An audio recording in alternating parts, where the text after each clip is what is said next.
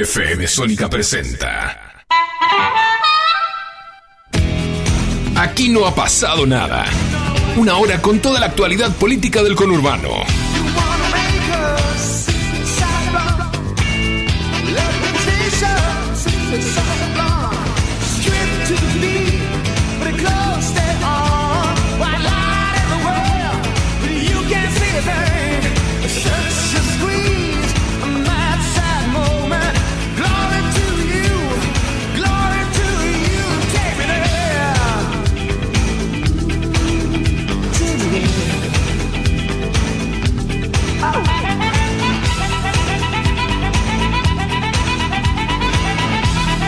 Bienvenidos, bienvenidas. Entonces aquí no ha pasado nada. Mi nombre es Cristian Salles. Me acompaña como siempre el señor Sebastián en negro Vargas. ¿Cómo está, señor Vargas? ¿Cómo anda, señor Salles? Muy bien, hoy como siempre, con entrevistas, lo digo todos los programas, pero está bueno repetirlo.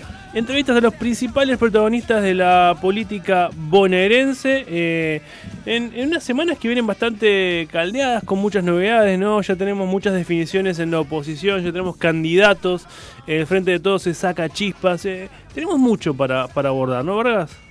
Así es, y es una semana en donde el día 25 de mayo va a estar hablando la vicepresidenta Cristina Fernández de Kirchner ante un auditorio expectante, por lo que pueda decir, ya descartó que va a ser candidata a presidenta nuevamente, pero se espera que unja alguno de los candidatos que andan pululando por ahí. Ahora, viste, Cristiano te habla en un año y de golpe te habla tres meses en, en 15 días, ¿no? Es como que hay un exceso de, de, discurso de la, de la vicepresidenta y parece que Guado es el candidato, ¿eh? Viene mandando mucha información de intendentes con Guado, Guado con la CTA, Guado con Guado. esto viene, viene inclinado para ahí. Axel lo están presionando para ir eh, a presidencia, Guado gobernador, parece. Esa es la información que se maneja. Hay que ver qué hace Axel. Eh, pero está complicado, ¿eh? El panorama para el frente de todos.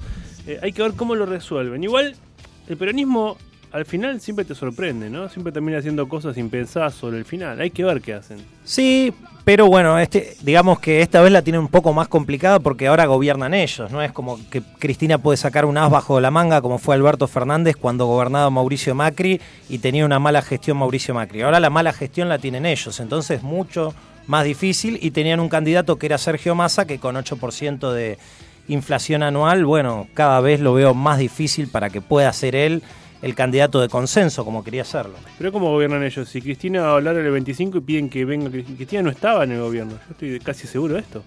No, es la vicepresidenta Cristina. ¿eh? No, Sigue estás confundido, estás confundido de, gobierno. Si Cristina no tiene nada que ver con esto, ya lo dijo. Yo estoy seguro de lo que estoy diciendo. Bueno, eh, si le parece, escuchemos un poco de música que mientras yo te acomodo las ideas eh, y ya venimos con la primera entrevista.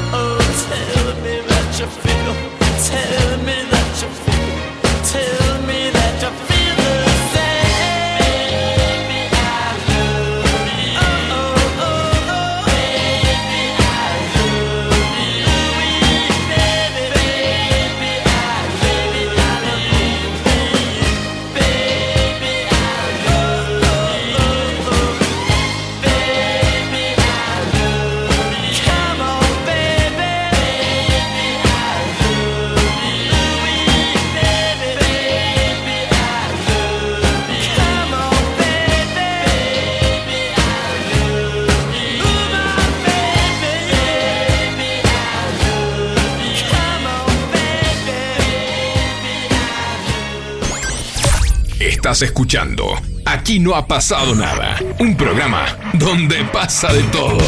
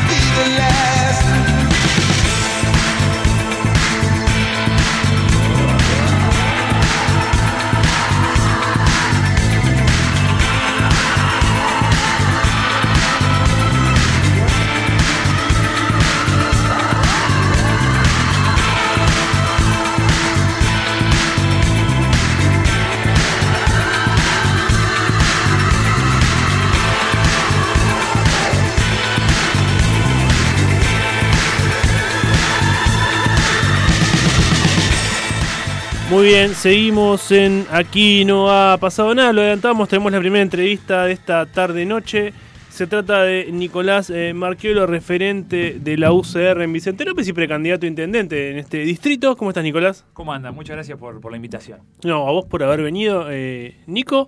Eh, bueno, empezar preguntándote, ¿no? Eh, elegiste buscar la intendencia en Vicente López, un distrito actualmente gobernado por Juntos. Eh, ¿Qué te lleva a esta decisión primero? Bueno, nosotros, tanto como la actual gestión, en cabeza de Soledad Martínez, que, es la intendenta actual que dejó Jorge Macri, nosotros somos radicales, ellos son del PRO, más allá de la cuestión estrictamente partidaria, que al vecino no le importa nada, sino que lo único que quiere son soluciones, nosotros entendemos que nuestra forma de ver los problemas que hoy tiene Vicente López, nuestra forma de ordenar las prioridades para resolver esos problemas que tiene Vicente López y nuestra forma de gestionar, son diferentes en cuanto a un montón de cuestiones que hace que, bueno, de ninguna manera podamos, o por lo menos podamos aprovechar las paso para, para poner ante el vecino de Vicente López estas oportunidades, estas distintas alternativas y que el vecino en definitiva elija cuál es el, de, las dos expresiones de Juntos por el Cambio la que prefiere para que lo gestione acá en el municipio.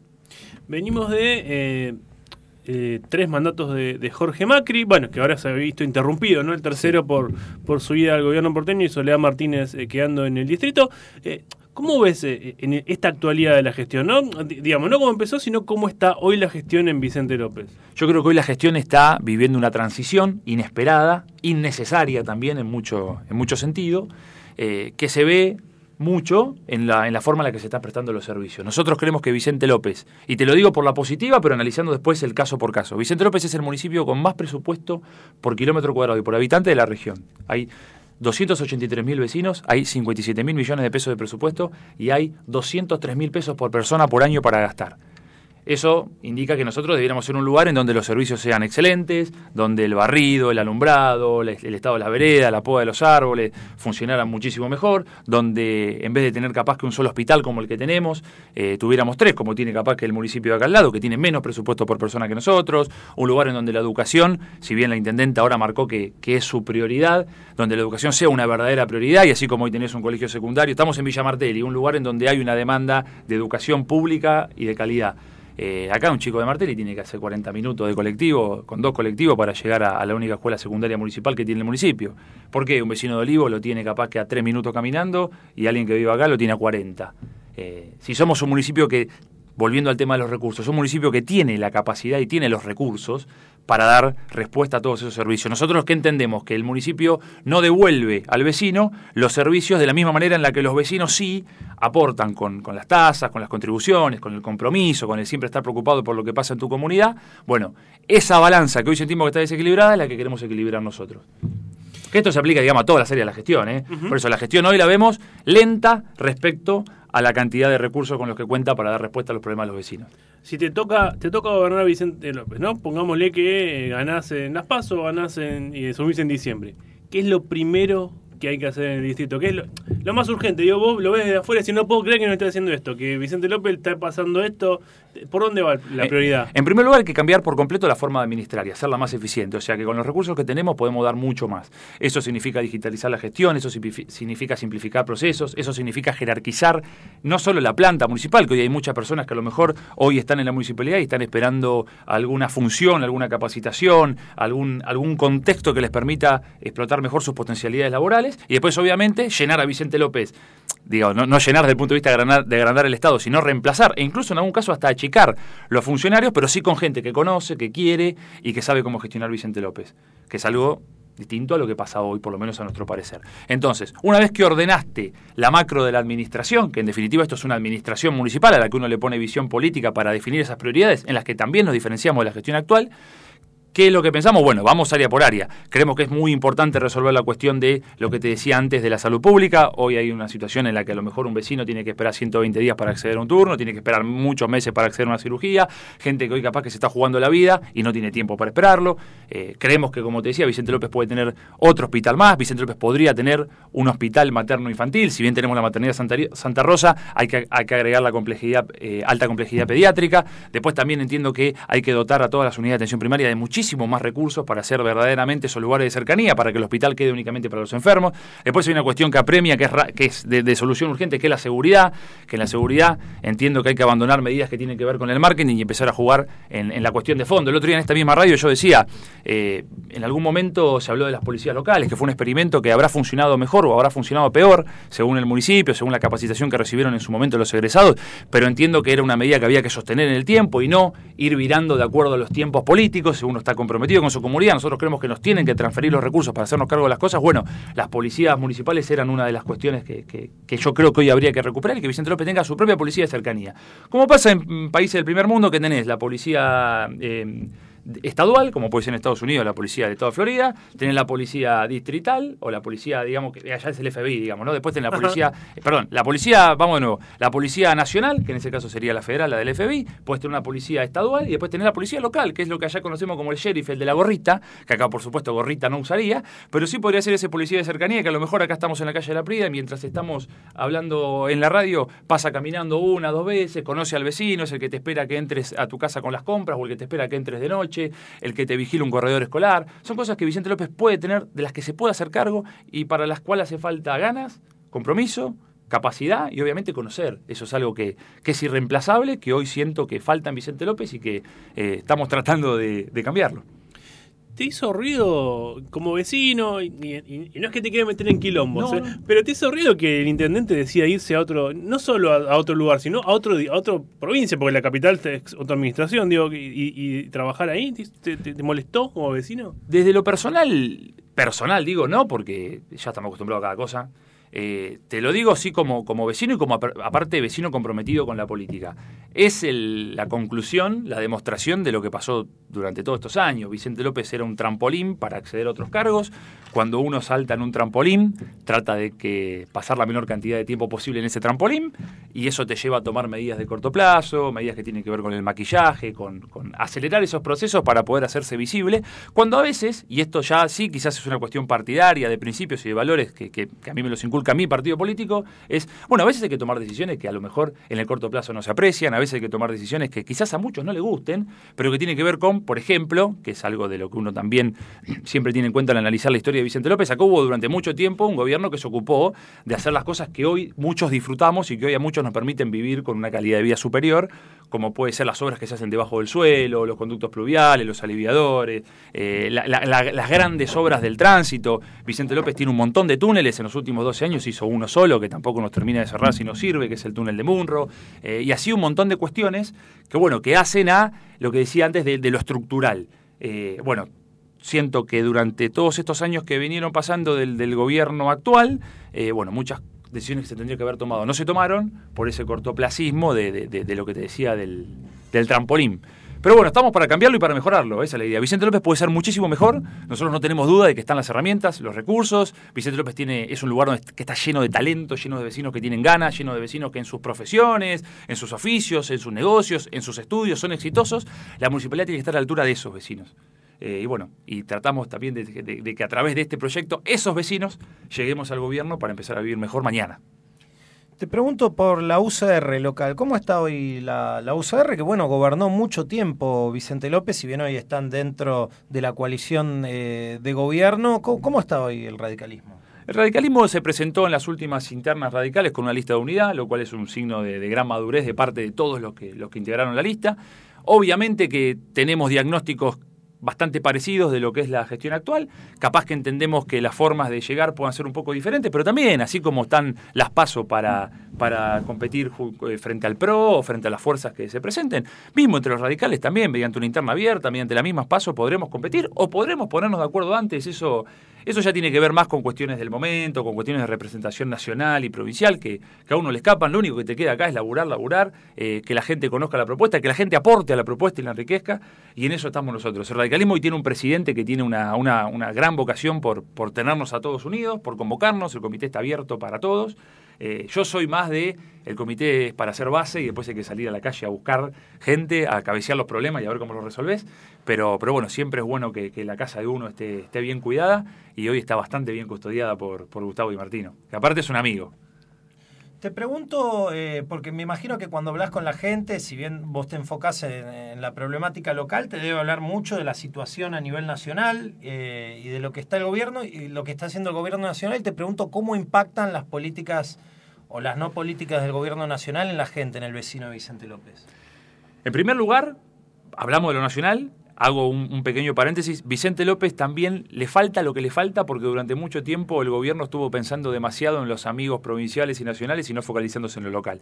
Dicho eso, sí, eh, yo no puedo escapar. Hace la- el fin de semana este que pasó, no, el anterior, fue el primer fin de semana luego de que se anunciara el índice de inflación. Y a mí, me, sin saber, sin ser parte del gobierno, sin tener nada que ver con la municipalidad ni nada, me, me maltratan de la misma manera que maltratan a lo que mi ley llama, digamos, la, la casta. El que hoy representa partidos tradicionales es parte del problema que hace muchísimos años que no le trae soluciones a, a los argentinos. Eh, y esa, es- es- esa boleta uno, uno se, la, se la come. Eh, obviamente que está bien, yo tengo 29 años, lo que quieras, pero bueno, soy- represento una historia con lo bueno y con lo malo. Eh, y sí, uno lo recibe, recibe que, a nivel nacional la inflación golpea, uno recibe que a nivel nacional la cuestión de que, de lo que decía antes de la inseguridad, la, la inflación, la falta de oportunidades, la falta de educación y la falta de integración sociourbana genera que también la delincuencia crezca y eso también genera que en Vicente López eh, suframos lo- los efectos de la, de la inseguridad. A nivel provincial también te encontrás con cierta incapacidad para manejar eh, lo que tiene que ver con la salud, que si bien el municipio acá cuenta con los recursos y de, hecho hace muchísimos años que se viene haciendo cargo, tampoco, tampoco recibe una gran ayuda. Bueno, la inseguridad, como te decía, también, eh, la- fábrica de, falta de oportunidades es más de responsabilidad nacional, pero la, policía provincial tampoco se hace presente como debería hacerse en Vicente López. Y eso vas escuchando, vas escuchando, vas escuchando. Lo que te dice la, lo que nos dicen los vecinos, que esto es lo que nosotros nos quedamos, es que quieren soluciones. No les importa si vos estás con este, con el otro, si te peleaste con este o con el otro, soluciones. Hoy en Argentina hay cierta tendencia a creer en movimientos de extremos porque hay una necesidad grande de soluciones. Y hay mucha gente que promete prender fuego todo y parecieran que esos espejitos de colores, esas cosas mágicas que nos cuentan, puedan ser reales. La realidad es que lo que venimos a proponer nosotros cada vez que nos ponemos en una esquina es, nosotros traemos una propuesta real, porque la estudia, porque estudiamos, hicimos un diagnóstico, tenemos una propuesta para resolver y después tenemos una, una- propuesta para analizar todo lo que hicimos y seguir optimizando permanentemente para seguir mejorando. Vicente López merece eso. Eh, por eso te decía lo de enfocarse en lo, en lo local de parte nuestra, ¿no? Pero, pero bueno, la- la carrera es larga, nosotros estamos hace ya casi dos años caminando Vicente López, de toda la vida caminándolo, digo, con esta propuesta puntual, que, que ojalá, me- junto con el equipo que me acompaña, no- nos vea a fin de año asumiendo en, en la Intendencia. Y bueno, lo, lo- lo que podemos decir es que nuestra propuesta tiene la visión de, de- no sé si todos los vecinos, pero muchísimo más que el resto, seguro. Nico, muchísimas gracias por tu tiempo. ¿eh? No, gracias a ustedes. Escuchábamos a Nicolás eh, Marquiolo, eh, precandidato intendente de Vicente López del radicalismo. Si les parece un poco de música, ya venimos con más de aquí no pasado. Nada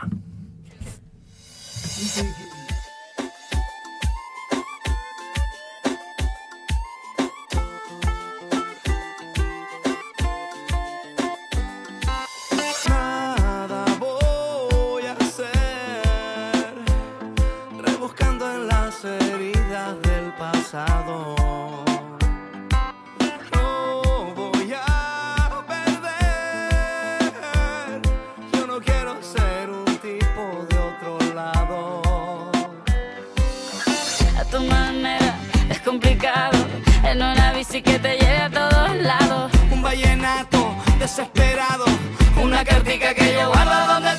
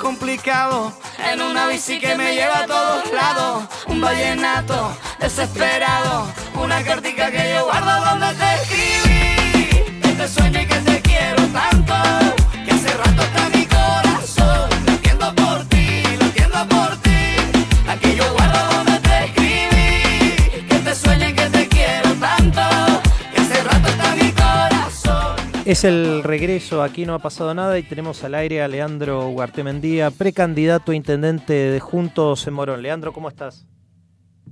Hola, ¿qué tal? ¿Cómo estás? Buenas tardes. Hola. Hola, buenas tardes. ¿Me No se está escuchando. A ver si estamos con un problema con el audio. No, no estamos escuchando al, al entrevistado. Vamos a ver si podemos hacer los ajustes pertinentes. A ver ahora, Leandro, si nos escuchás. Hola, sí, sí, lo Ah, ahí está, perfecto. perfecto. Estábamos con un problema del audio, ya está, está perfecto. Bueno, Leandro, primero gracias por la, la comunicación.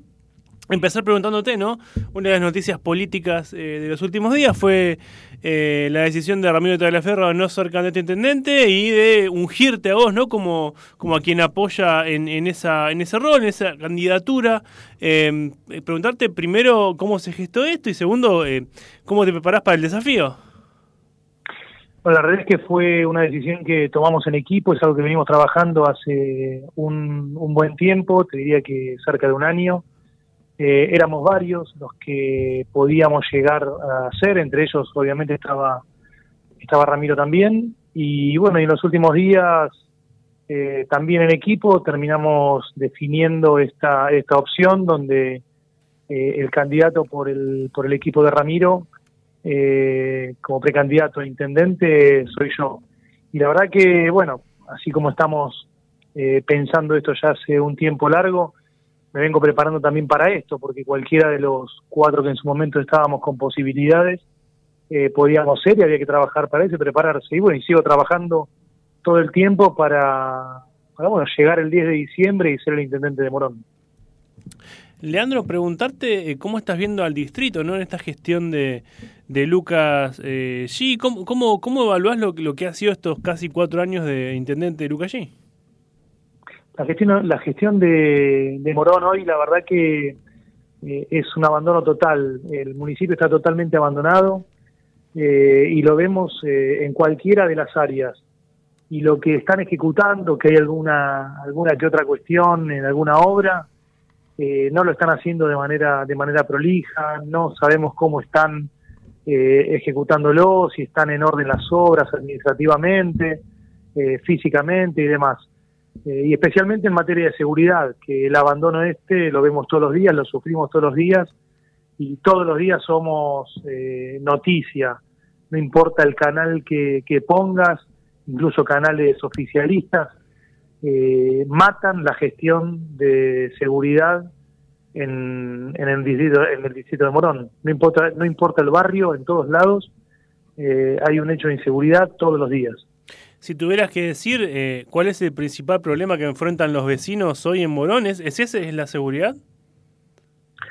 comienzan hablándote de la, de la inseguridad y enseguida eh, te hablan del tema inflacionario. Si vas a ver a un vecino al visitar a la casa o lo encontrás en la calle, te está hablando de que no llega al fin, al fin de mes, que el fin de mes cada vez eh, lo tienen más cerca del inicio del mes, es decir, eh, primero era el 15, ya estaban como a fin de mes, ya no podían comprar más nada, y hoy ya están hablando del día 10 o el 5 eh, empiezan la primera compra que van al supermercado o al almacén, están pensando en comprar por kilo, primera marca, y ya la segunda semana del mes te dicen que te compran, dame 100 gramos de esto, dame eh, una, dos, tres papas, y esa es la forma de, de comprar.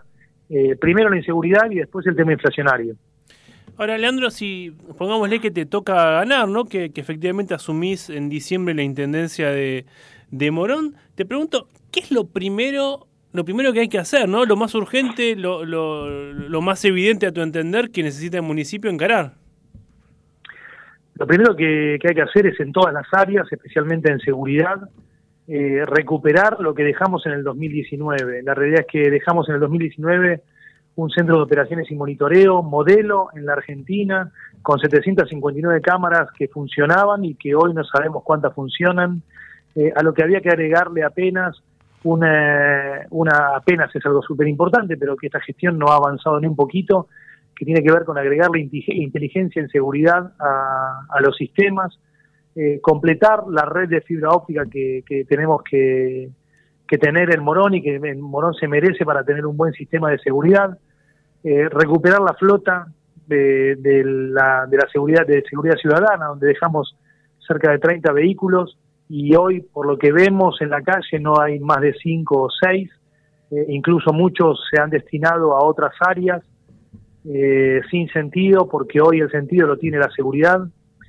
Eh, y eso sería lo primero que, hay que hacer. Después ver qué es lo que sucede en materia de, salud, el, el estado en que puede quedar el hospital municipal, los centros de atención primaria, que según lo que nos dicen los vecinos, es que los servicios que dejamos en el 2019 hoy ya casi no existen, el sistema de educación, ver cuál es el apoyo que necesita la provincia en, las escuelas, los jardines municipales, eh, y así ir trabajando en cada una de las áreas. Pero hay que abrir la caja de, de lo que nos dejen en el, el, el 10 de diciembre del 2023 y empezar a rearmar un municipio que, por lo que vemos, eh, va a quedar eh, detonado. Leandro, eh, da la impresión que Morón, eh, en base a los resultados que se obtuvieron en las legislativas pasadas, es uno de los municipios donde eh, Juntos por el Cambio puede obtener una victoria, ¿no? Teniendo en cuenta esa premisa, ¿hay posibilidades de que haya una lista unificada ahí o la paso local es inevitable? Ahí son cuestiones que dependen un poco de lo que sucede a nivel nacional y provincial. Eh, si me preguntás, a mí la competencia me, me, atrae, me interesa, me gusta. Obviamente siempre en- dentro de, de lo que es un ámbito de respeto eh, por, la, por las personas y respeto por el espacio.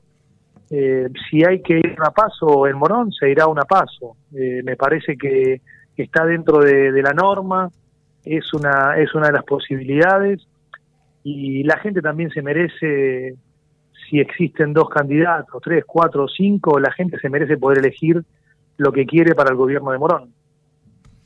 ¿Cómo ves el escenario en ese sentido, nacional y provincial, no ya con candidaturas bien definidas en la presidencia y gobernación, no con, con la reta Bullrich, eh, Santilli y Grindetti ya eh, lanzados, básicamente? Sí, a ver, eh, como te dije recién, la competencia me, interesa, así como veo bien que los, los, este, los vecinos puedan elegir quién tiene que ser su candidato a una, para una elección general. Eh, pienso lo mismo a nivel provincial y nivel nacional. Eh, lo importante es que se hagan en, un este, ambiente de, de paz, de concordia, de respeto, eh, y más que nada planteando ideas y que sean ideas, eh, las ideas ganadoras sean las que las que tengan éxito y las que lleguen a gobernar o las que lleguen a participar en este caso de una elección general. Pero me parece que eso es fundamental. Eh, hoy había alguna noticia que hablaba de, que podría haber alguna algún acuerdo de unificar alguna lista, a nivel nacional o a nivel provincial, pero se está hablando de eso. Eh, que sea lo mejor, eh, son cuestiones que se están definiendo en, en el espacio, pero a nivel nacional y provincial. Leandro, muchísimas gracias por tu tiempo. ¿eh? No, gracias a vos, te mando un abrazo. Un abrazo. Escuchamos a Leandro Huartemendía, eh, precandidato intendente de Morón de Juntos por el Cambio, eh, hombre ungido por el ex intendente Ramiro Tagliaferro, eh, que decidió bajarse ¿no? de, la, de la disputa. ¿Por qué crees que Tagliaferro no es candidato? No lo sé, es difícil saberlo. Eh, En, en su versión es que él eh, evaluó que la gente necesitaba un cambio y no quería dirigentes del pasado y él se, se consideró a sí mismo un dirigente del pasado por haber sido intendente. Es una apreciación que es válida. Y a su vez otros dicen que es porque es muy difícil que haya una lista única y no tenía ganas de enfrentar una, una interna, unas pasos desgastantes. No lo sabremos nunca cuál es la, realidad. También es cierto que... mm, eh, que Morón eh, lo perdió, Tagliaferro contra allí y, tal vez no haya quedado con una buena imagen él y sí el partido. Entonces tal vez eh, le servía más poner a una, persona como lo es Guatemendía que renueve la imagen de Juntos por el Cambio y pueda obtener una victoria, ¿no? Es algo que no sabremos. Y, tampoco sabremos el, impacto, o sabemos hoy el impacto que va a tener el crecimiento de Milei en estos espacios. Porque pongámosle, ¿no? Juntos por el Cambio ganó por algunos puntos en Morón, pero con un Milei fuerte, ¿ganaba Juntos por el Cambio en esa época? Yo no lo sé. Pues no es Spert, es Milei. Eh, Spert sacó poco en comparación de lo que va a sacar Milei o lo que todos dicen que va a sacar Milei. Eh, ¿a, quién le roba más Milei? ¿Al frente de todos o a, o a Juntos por el Cambio? ¿Y hay cultura de corte en Morón como para que le corten a favor a X candidato? Yo no sé. Yo creo que el problema que tiene ahora Morón es que cuando ganó Tagliaferro estaba muy eh, instalado Tagliaferro y no nos olvidemos algo no menor, era el esposo de María Eugenia Vidal que ganó como gobernadora en la provincia de Buenos Aires. Es verdad, es verdad. La verdad que... Hoy en día, son- eh, sí. Leandro Guartemendía ganó las últimas elecciones. Sí. Las intermedias me parece que más por arrastre de lo que hizo Juntos Arriba y también por ahí por un poco de castigo a la gestión en Morón. Pero digamos, no es un hombre fuerte. No, no, no, Y no no, lo sé es. quién será el otro o la otra candidata que lo vaya a enfrentar a él en la paso. Y todavía no está 100% definido eso. Pero imagino que será alguien que también era de la gestión de Tagliaferro. Hace, Sí, seguramente. Eh, eh, infiero que sí. eh, por decir, Analía Zapulla o algún otro. Y de hecho Zapulla estuvo estuvo en el lanzamiento de Andy Gena, uno de los candidatos de Pilar, la semana pasada, eh, ahí del bullri- bullrichismo, así que es muy probable que sea Zapulla. Eh, hay que ver, hay que ver quién termina siendo. No me extrañaría que en distritos, por eso se le preguntaba, que en distritos donde hay una chance mínima de una victoria, eh, decían evitar las pasos para...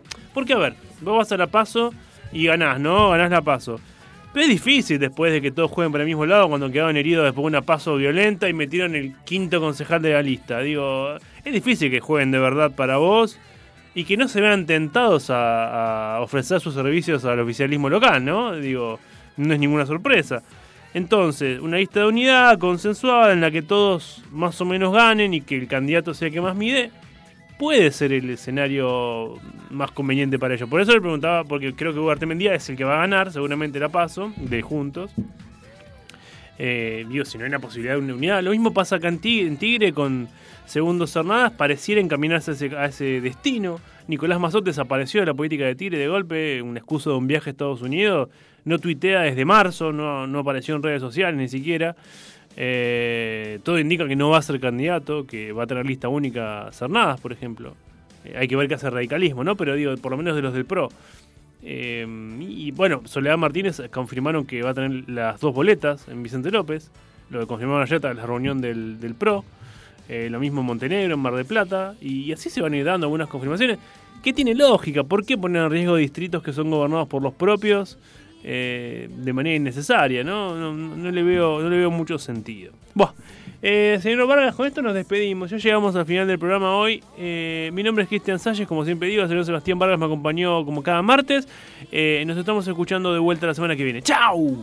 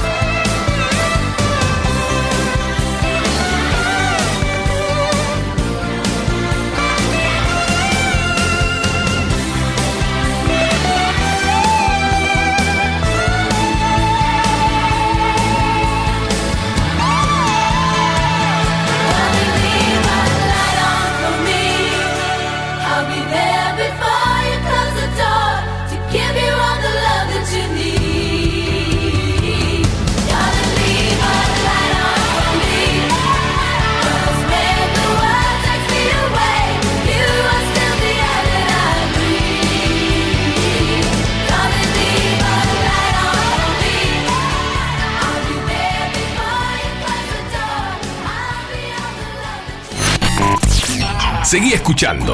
Aquí no ha pasado nada. Y entérate de todo lo que pasa en tu barrio.